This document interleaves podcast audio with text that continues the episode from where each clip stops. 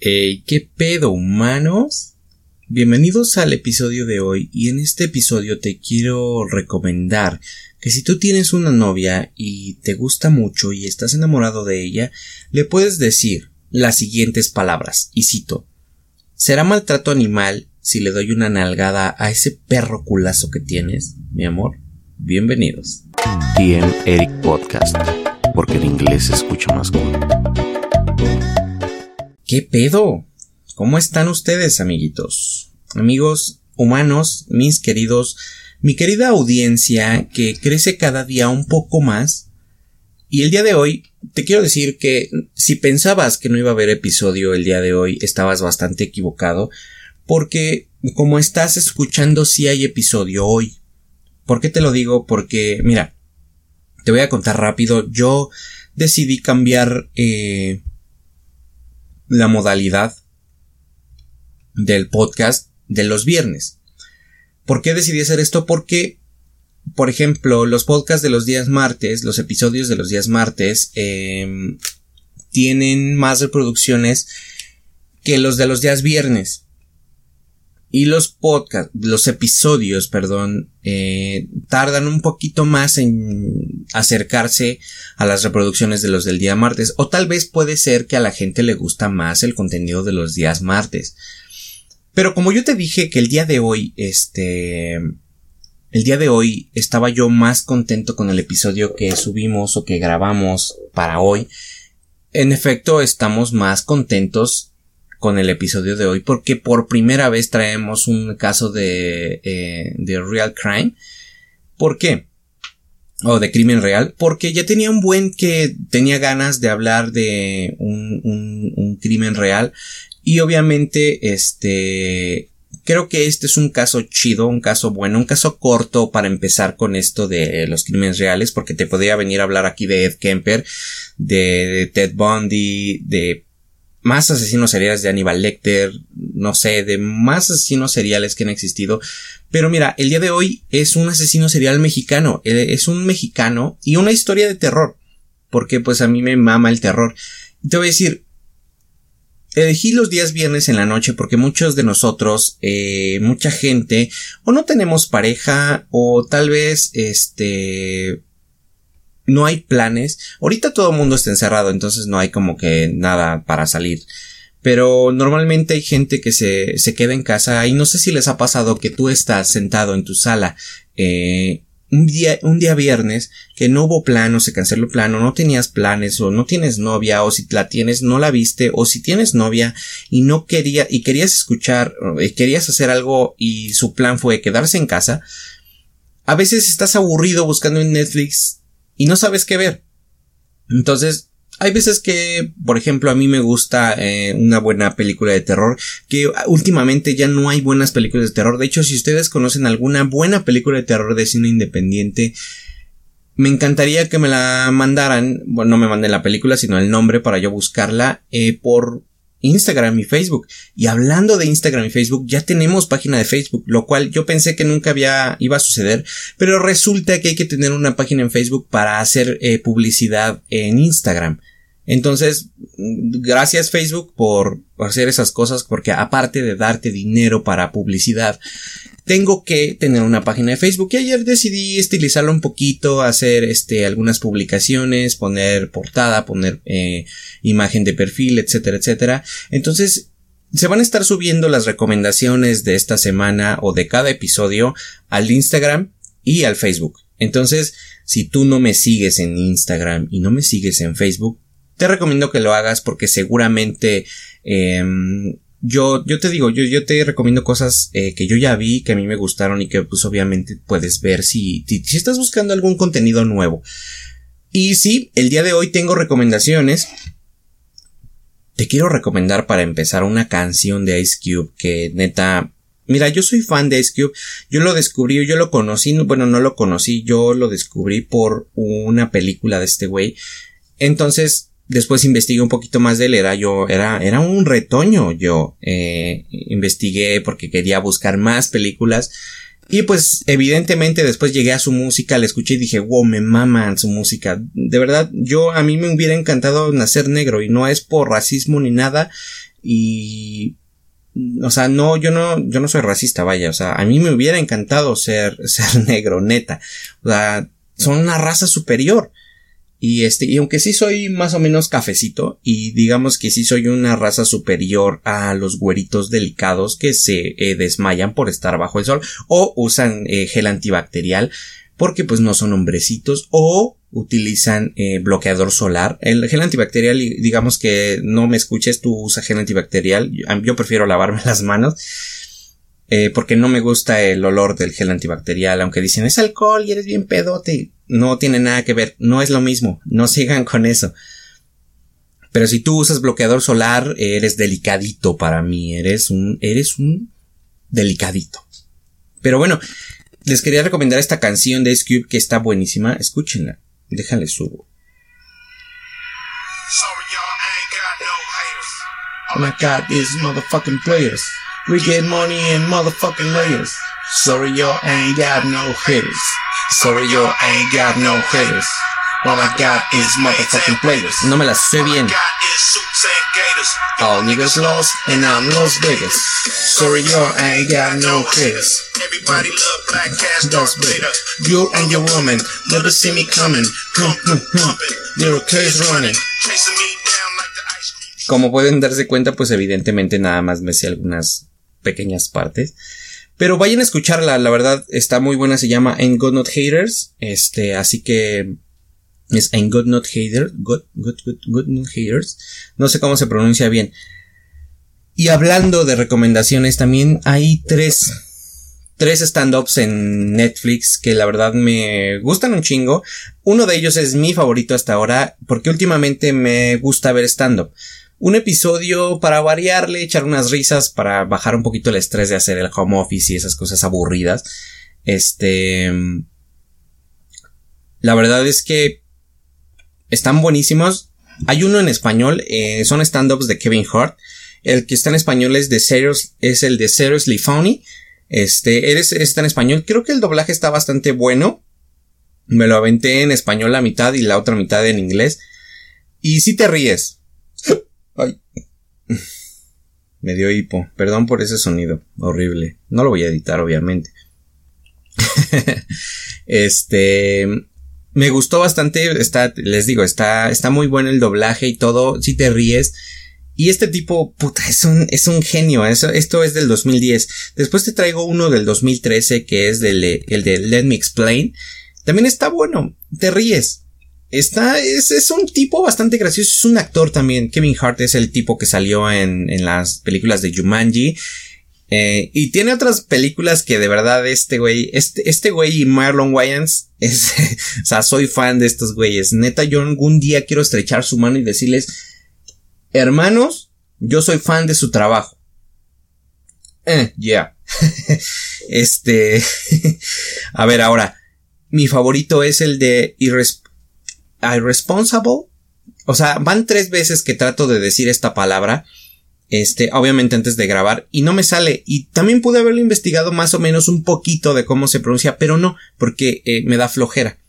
Así que Kevin Hart Irresponsible, neta, es el año pasado, 2009. Kevin Hart mucho más experimentado, eh, más viejo. no se le ve porque pues no manches, o sea, ese güey, no sé si se pinta el cabello, pero nunca he visto, eh, este güey, nunca lo he visto con canas. No sé ni qué edad tenga, supongo que le llega al 40 o algo así. Este, pero me gusta mucho su trabajo. Con esto te ríes y llegando al final te vas a estar muriendo de la risa. Obviamente si no sabes inglés vas a tener que estar viendo los subtítulos y tratar de ver sus expresiones. Es bastante difícil porque evidentemente yo no sé inglés y yo tengo que leer subtítulos. o sea, duras penas entiendo el español y a veces me atoro con algunas palabras y quieren que aprenda otro idioma. No. Pero está bastante divertido. Llegando al final te estás, yo me estaba carcajeando de la risa, eran dos de la mañana y yo ahí con mis carcajadas muriendo de risa. Está, está bastante bueno. Así que, eh, se van a subir a Instagram y a Facebook, así que tú quieres, si tú quieres esas recomendaciones, ve a seguirme en Instagram y en Facebook. Eh, ya sabes que me encuentras como tm.ericpodcast en Instagram y pues obviamente como tm.ericpodcast en Facebook. Así que ve, dale like a la página y todo lo demás de las cosas publicitarias que, que conlleva decir eso. Así que bueno. por ahí andaba, andaba circulando un, video de una señora cabezona bailando Zafaera. Y la verdad es que esa canción nos exhortaba a lameros eh, el culo. Eh, entre, pues ya sea si tú eres hombre y tienes una novia, pues se lo hagas a tu novia.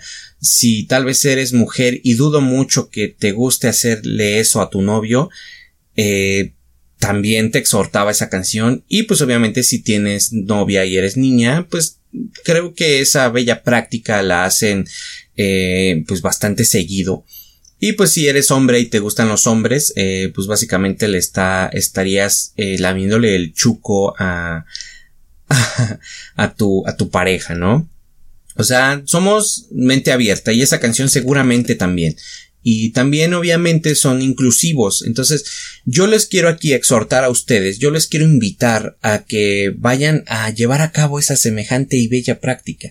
Como dirían vulgarmente, siéntate en mi cara. Así. Así te lo digo. Yo te invito a que hagas eh, semejante bella práctica. Lo leí, eh, este, creo que uno de mis contactos dijo eso y dije, wow, tengo que decirlo. Pero no voy a decir su nombre aquí porque pues, ustedes ni lo conocen y seguramente él ni siquiera escucha esto. Así que bueno, este, Está muy chingón ese video, yo me reí, yo lo veo y me río con ese video. Entonces, este, ya casi llegamos a los 15 minutos de intro, porque sí, se tienen que aventar 15 minutos de intro para que luego sean 15 minutos de programa. A huevo, gran distribución. Entonces les decía, este, vayan, ah, antes de todo esto. Tengo que decirles una cosa, antes de empezar, y voy a omitir todo lo demás que les iba a decir, tengo que decirles una cosa que es muy importante. Si tú, querido post podcast te escucha. Podcast te escucha. Si tú, mi querido y estimado seguidor, eh, tienes una nacionalidad de Colombia, de Perú o de Paraguay, si no me equivoco, estoy tratando de entrar a las estadísticas de Spotify.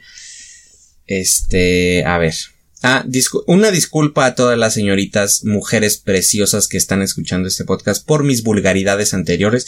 Si no sabes cuál es el chuco, en algún momento te lo voy a explicar. Si tú viste yacas, obviamente sabes qué es el chuco. Este, pero bueno, señoritas preciosas, hermosas, perfectas, eh, hombres borrachos.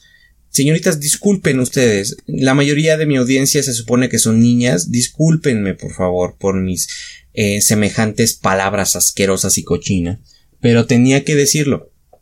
Así que bueno, si tú eres de Colombia, de Perú o de Paraguay, me encantaría saber quién eres. Tenemos gente de Colombia, eh, pero solamente de Perú y de Paraguay son una sola persona. Y si tú eres de Paraguay, de Perú o de Colombia, me encantaría saber quién eres. Me encantaría saber quiénes fueron los primeras, las primeras personas que escucharon mi podcast de esos países neta estaría de huevos conocerlos, neta estaría de huevos. Y si tú eres un creador de podcast también, me encantaría también que eh, me escribieras para ver si podemos colaborar en algún momento. Eh, porque obviamente esto yo lo veo como si nos apoyamos entre unos y otros llegamos a más personas. Porque si tú, querido amigo de Colombia, de Perú, de Paraguay, tienes un podcast y colaboramos, tus seguidores van a seguirme y mis seguidores van a seguirte a ti. Entonces es una buena manera. Los raperos de Estados Unidos por eso crecieron tanto, por eso son un, son un mega crew grandote, porque no es que todos sean amigos, pero colaboran y es lo que están haciendo la gente que hace reggaetón también. Eh, él colabora con él y ella colabora con este güey. Lo colaboran entre todos y no hay como una, hay como una sana competencia, vaya. Pero vaya, al final, si colaboramos entre todos, vamos a crecer todos. Eso es lo que yo digo, es como una hermandad, es como de, güey, tus seguidores van a seguirme, mis seguidores van a seguirte a ti y todos ganamos. Así que me encantaría conocerlos. Para empezar, me encantaría saber quiénes son las primeras personas de esos países que me siguen. En México somos un chingo y yo sé quiénes son los primeros y ya los conozco, son contactos, son familiares, son gente que apoya cada pendejada de la que se me ocurre hacer.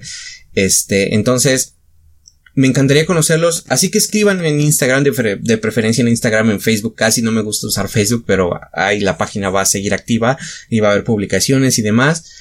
Así que, este, neta, escríbanme, yo los quiero conocer. Yo quiero, si un día quiero llegar, eh, si esto llega a crecer más de lo que tal vez yo espero o yo estimo, quiero decir, güeyes, esta, esta banda, estos cabrones, estos carnales o estas damas, estas señoritas, son las primeras personas de estos países que escucharon mi contenido. Y hay una persona de Colombia. No, espérate, que ya la cagué. hay una persona de Alemania, ¿sabes? Supongo que es un latino eh, o un mexicano o un latino que anda por allá. O tal vez un alemán que sepa español. No lo sé. Pero si tú, neta, wow. Es, esa me emociona más porque es como de cruzar el mundo, ¿sabes? Entonces, puta, me, me explotó la cabeza cuando yo vi de, ¿qué? ¿Alemania? ¿Qué chingados? Y obviamente esto solo es de Spotify porque hay gente también en iTunes. No sé si realmente se diga iTunes o no sé si es Apple Music, no sé si es Apple Podcast. No lo sé porque no sé si tienen diferencia, no sé si eso es como que tiene diferencia o algo así, o si, si es lo mismo o si se escucha todo en iTunes. No lo sé, pero me gusta decir iTunes porque yo cuando entro a la plataforma para obtener el link del, del episodio dice iTunes. No es que yo tenga un dispositivo de Apple, no hagan esas cosas, son feas y no sirven para nada. A ver, entonces, este, vamos a empezar con esto. Así que como te iba diciendo, los episodios de los días viernes se van a subir a estas horas, eh, entre nueve y media, 10 de la noche, porque hay veces que pues uno quiere una buena película de terror, una historia buena de terror, quiere distraerse con algo, quiere espantarse, por ejemplo, no hay películas de terror hoy en día que sean buenas, ¿sabes? A mí me gustan mucho las películas de terror de estas que son el grupo de amigos, van y los matan, o me gustan mucho estas películas de tema de experto en demonios y alguien es poseído, me gusta ver monstruos, no sé, me encantan todo este tipo de cosas, entonces hay muy pocas películas de terror que logran hacer esto. Por ejemplo, El Conjuro en su tiempo dices, wow, son buenas películas, pero ya después de verla dos, tres veces es como de, güey, es lo mismo. Y ya no hay muy buenas películas, al menos que yo conozca, de terror. Así que si tú conoces alguna película de terror eh, independiente o lo que sea, te lo agradecería bastante que me mandes eh, eh, mensaje en Instagram para saber qué pedo. igual y hasta recomendarlas en algún momento, así que recomiéndenme sus recomendaciones.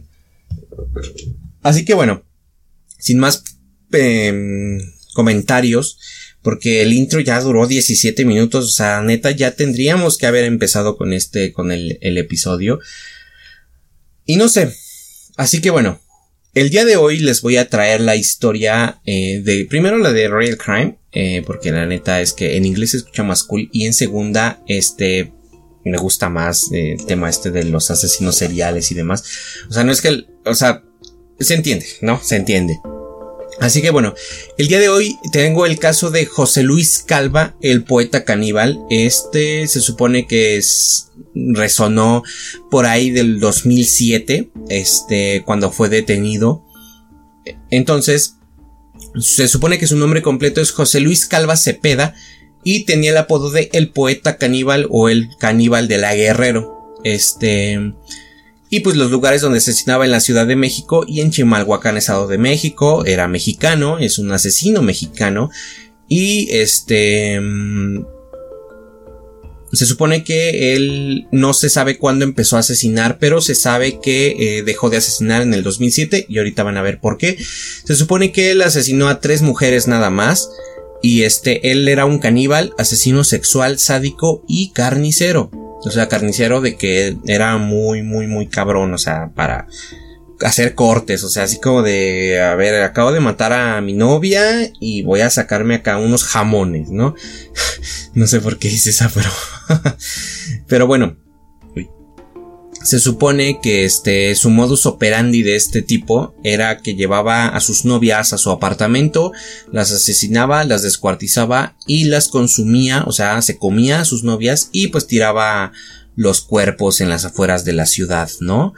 Este, se supone que él fue capturado o fue arrestado el 13 de octubre del 2007 mientras intentaba escapar de su apartamento.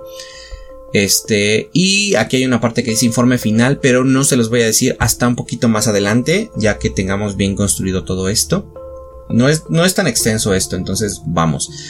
Ahora, Como les decía, él, este, se supone que dentro de su biografía, él se llama José Luis Calva Cepeda, nació el 20 de junio de 1969 y pues, este, ya se iba a decir la fecha de muerte, pero todavía no.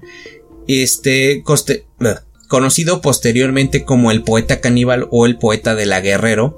¿Por qué poeta? Bueno, porque él, este, fue un escritor, dramaturgo mexicano, bueno, un escritor y dramaturgo mexicano cuyo nombre eh, tomó como eh, relieve internacional, eh, o sea, que llegó a, llegó a oídos de otros países, este, después de, de su arresto, que fue el 13 de octubre del 2007, este, obviamente, pues por parte de la, de las autoridades de México. Entonces, él estaba, este, estaba siendo acusado de canibalismo y triple homicidio, siendo, eh, se supone que es el primer caso de canibalismo en México en 500 años. La verdad es que este dato yo lo dudo un poquito porque seguramente hay allá afuera mucha gente que es caníbal en México. Y la verdad es que no sé si se refiere solamente al Distrito Federal o al México completo. Asumo que es a México completo. Pero yo quiero decirles que aquí es canibalismo en México en 500 años que se sepan. Entonces, eh, tal vez él fue el primer arrestado. Así que bueno, se supone que el mexicano, este José Luis Calva, fue sorprendido por las autoridades en su casa mientras guisaba trozos de su novia de 32 años, cuya eh, pues novia era madre de dos hijos, y él previamente había descuartizado en, en su casa, obviamente a la, a la morra, este, así que se supone que él el 16 de octubre negó ante la Fiscalía del Distrito Federal haber practicado el canibalismo. Pero pues él sí se declaró culpable del asesinato. Entonces se supone que las declaraciones que no, no hicieron como mover la postura del fiscal llamado Gustavo Salas, que mantiene la línea de la, o sea, él, él se mantiene firme con la posición de que él sí es un caníbal. Así que, este, él dice, y cito, en el sartén, bueno, en la sartén se encontraron restos de esta carne, obviamente de la carne humana, y un plato con cubiertos y hasta con un limón, que nos hace presumir que las consumió. O sea, él, el señor Gustavo Salas, está firme en que este José Luis Calva es un asesino, es un asesino, es un caníbal, porque encontró, encontró un plato con cubiertos con carne humana. Entonces, este, él por eso se mantiene firme por la evidencia que se, que se encontró en, en, en, en la casa del señor José Luis Calva. Entonces, este, bueno, se supone que la policía encontró el tronco de Alejandra, es una de sus víctimas, que fue eh, como que reportada como desaparecida el 5 de octubre del 2007. O sea, no pasaron muchos días para que este, a este güey lo descubrieran del 5 al 16 de octubre, que fue el 5 cuando la reportaron al 16 de octubre eh, de ese mismo año. Eh, la, la encontraron muerta dentro de un armario y las otras partes cortadas eh, en trozos fueron halladas en el, en el refri y eh, pues también un antebrazo que estaba, estaba frito en un sartén. O sea, encontraron una escena del crimen bastante sádica. Yo, yo les tengo que decir aquí una cosa, es que, ah, o sea, yo tengo una curiosidad en la vida y es eh, tengo curiosidad a qué sabe la carne humana y espero no ser arrestado por esto. Pero, o sea, es como esa curiosidad de, ok, este, ¿a qué sabe la carne de caballo?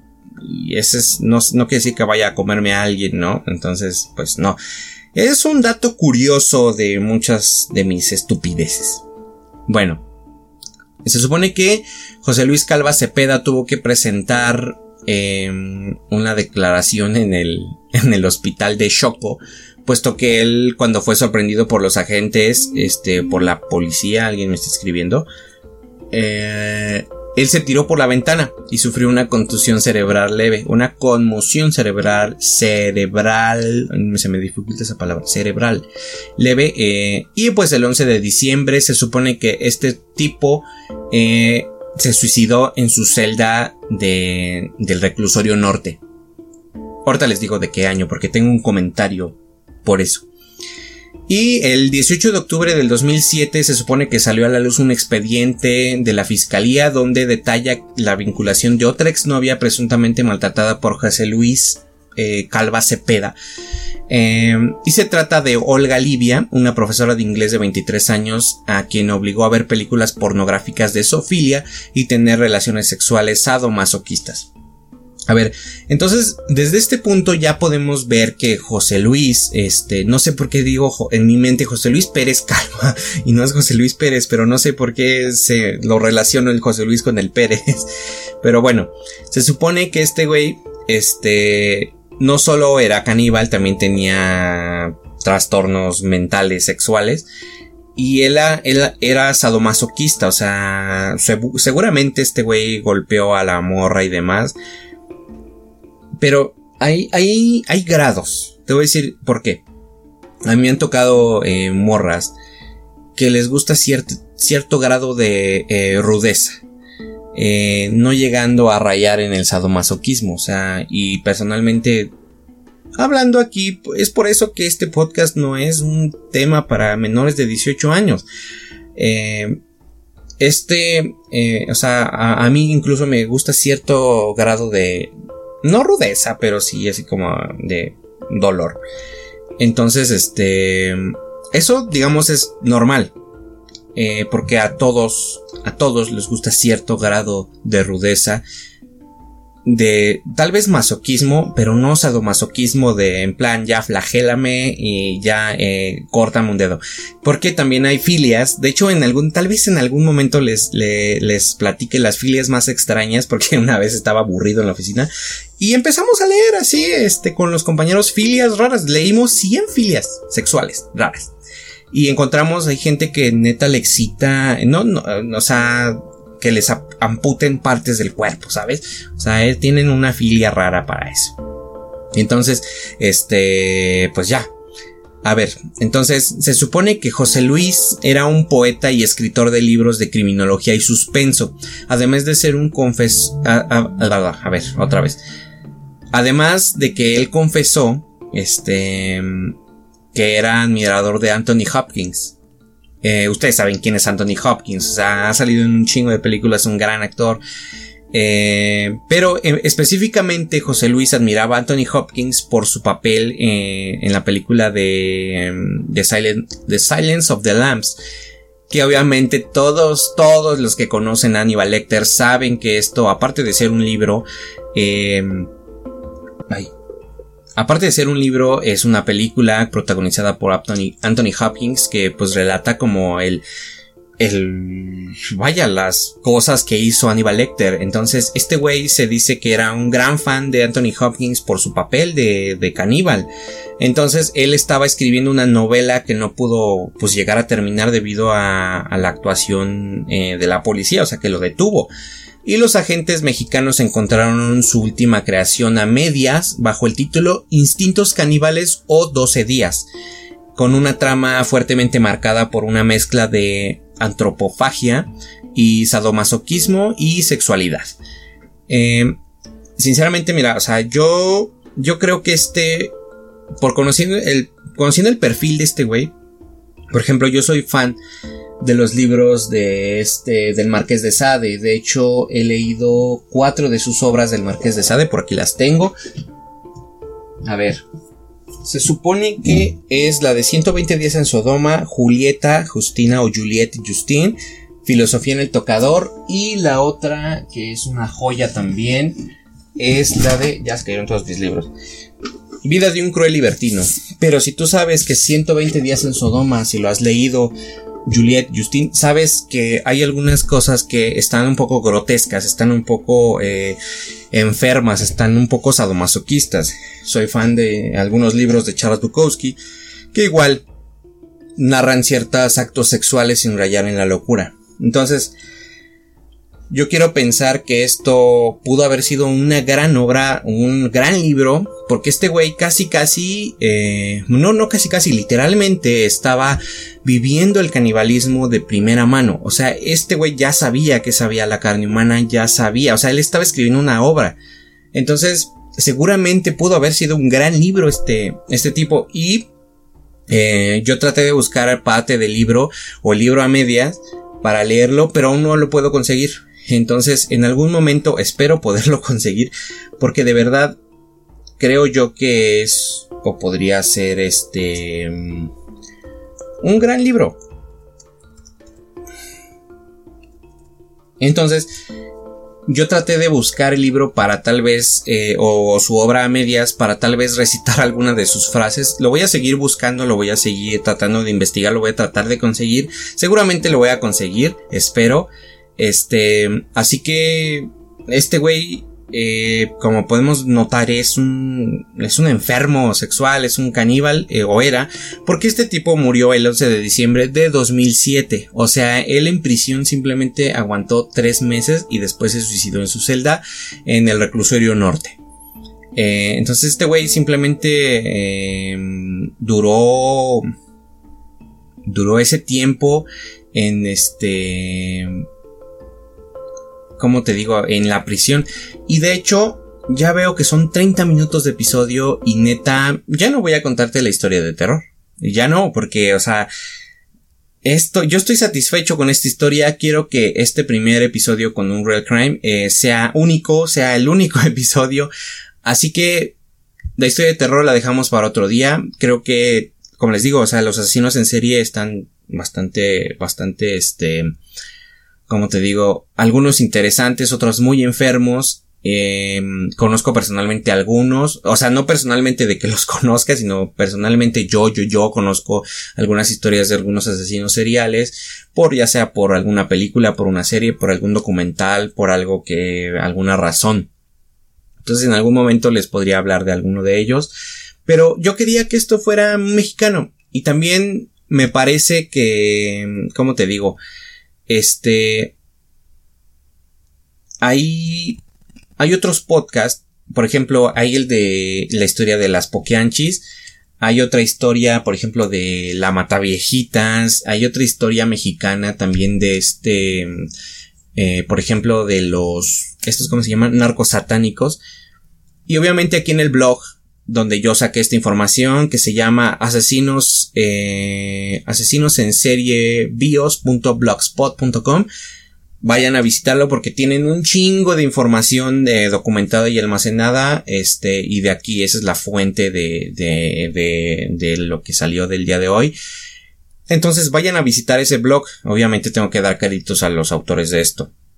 Entonces este bueno se supone que quería hacer algo no original, porque pues obviamente no lo investigué yo al 100%, ni hice un blog, ni, ni escribí así yo tanto, sino que simplemente agarro, voy agarrando mis ideas, les voy escribiendo y, ya, es lo único que hago en un, en un TXT.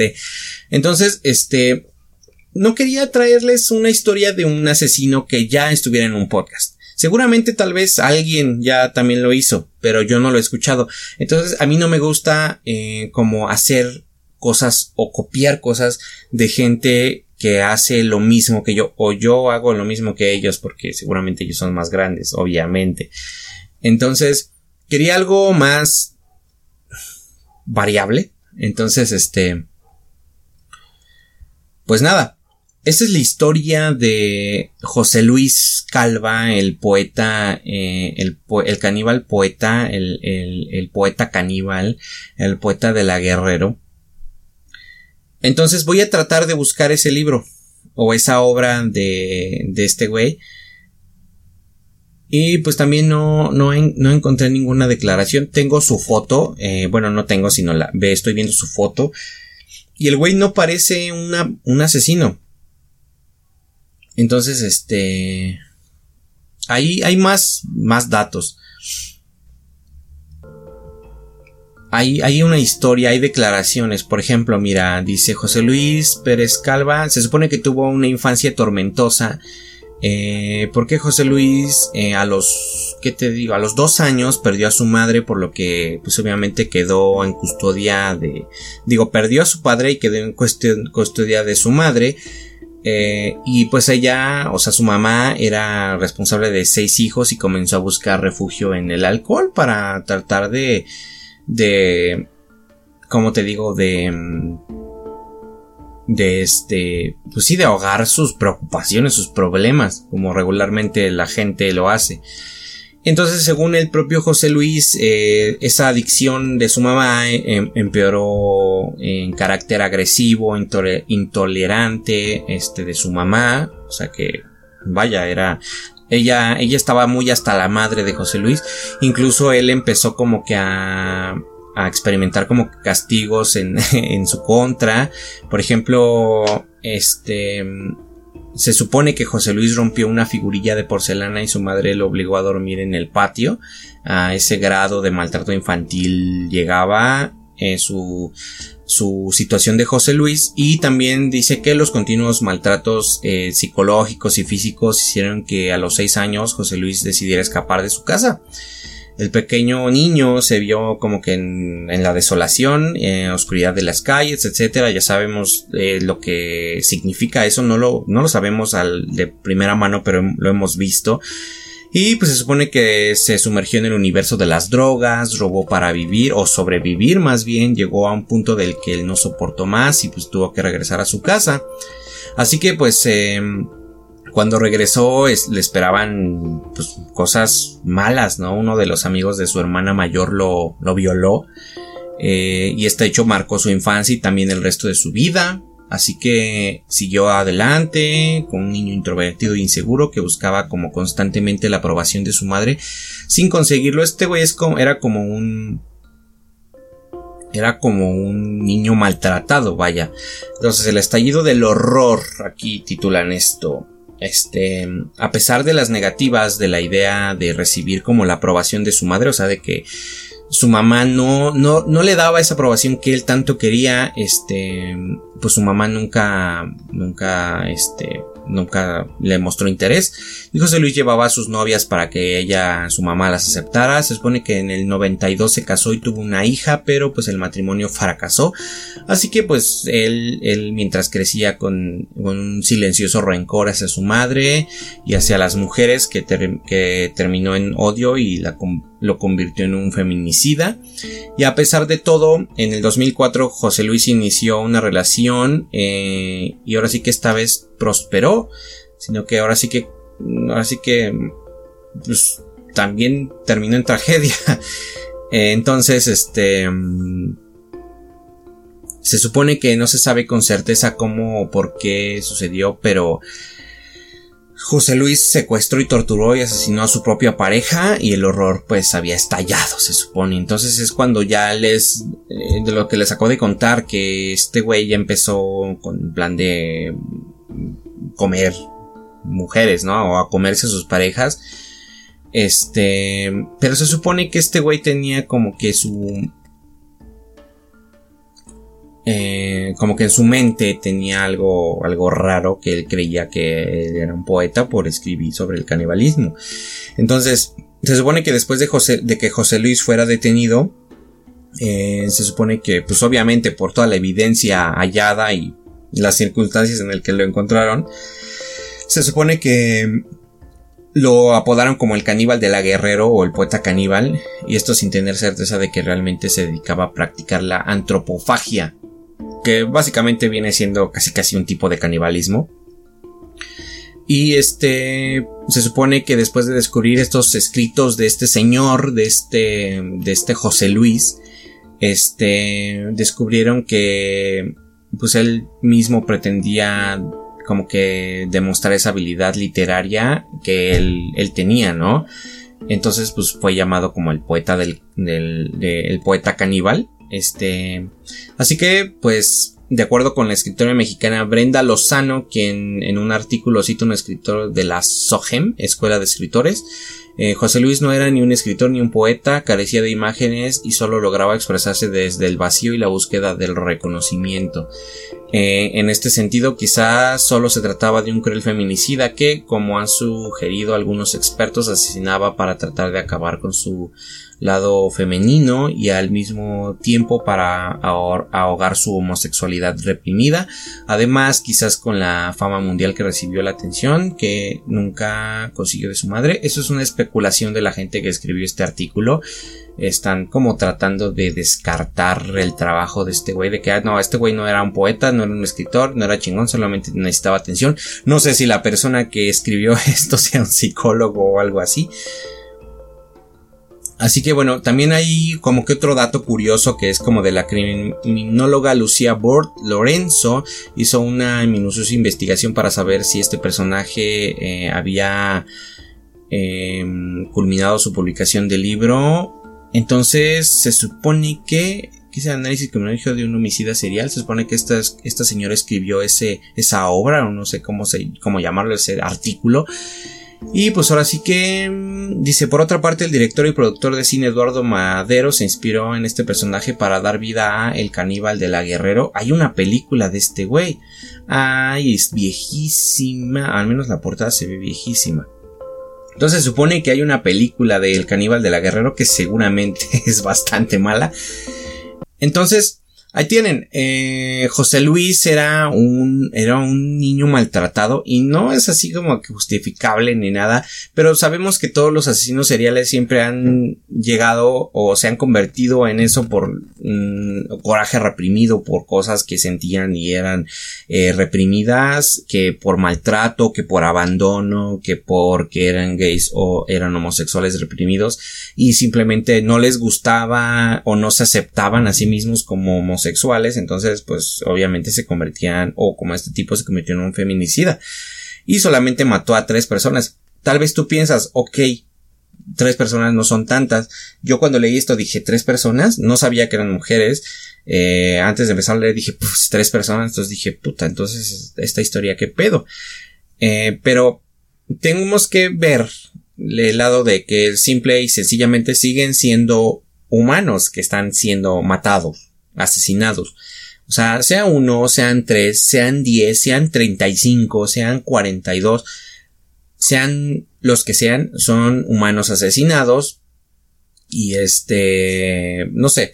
Entonces, esta fue la historia de José Luis Calva, el poeta caníbal, eh, una historia de un asesino mexicano. Y como les decía, también estaba una historia de un tal Goyo, de un tal güey que creo que era estrangulado, estrangulador de Tacuba. Así que nada, quería eh, traerles un episodio, eh, como te digo, mm, que tal vez nunca habías escuchado. Eh, seguramente si tú eres este mayor que yo, este, pues seguramente recuerdas esta noticia que debió de haber salido en el 2007. Este, yo no lo recuerdo porque pues en esas fechas pues para empezar ni noticias veía porque pues yo era un pequeño bebé.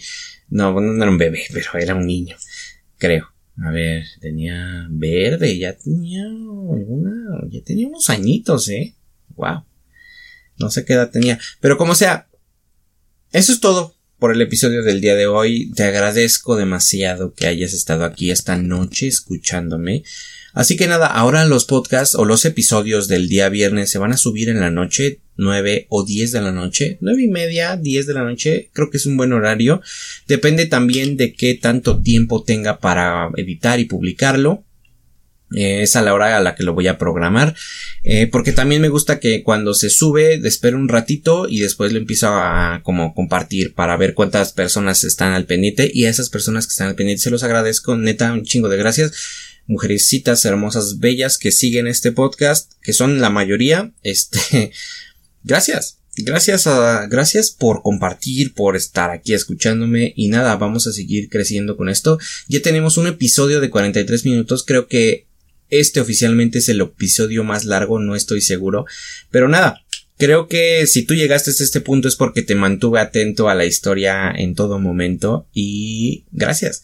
Así que nada, Siempre tengo problemas para despedirme, así que te, recomiendo los libros del Marqués de Sade también. No es que sea un experto ni un lector muy chingón, ni un lector eh, de no sé cómo decirlo, este, un lector empedernido, no lo soy, pero eh, yo te quiero decir que los leas. Así que nada, muchas gracias por estar aquí. Recuerda seguirme en Instagram y en Facebook. Y nada, nos estamos viendo o nos estamos escuchando ya sea en Spotify, ya sea en iTunes, ya sea en Google Podcast o en la plataforma que sea que tú llegues a escuchar esto. Te lo agradezco y nos estamos escuchando. Nos vemos el siguiente martes. Y nada. Adiós. TM Eric Podcast, porque en inglés se escucha más cool.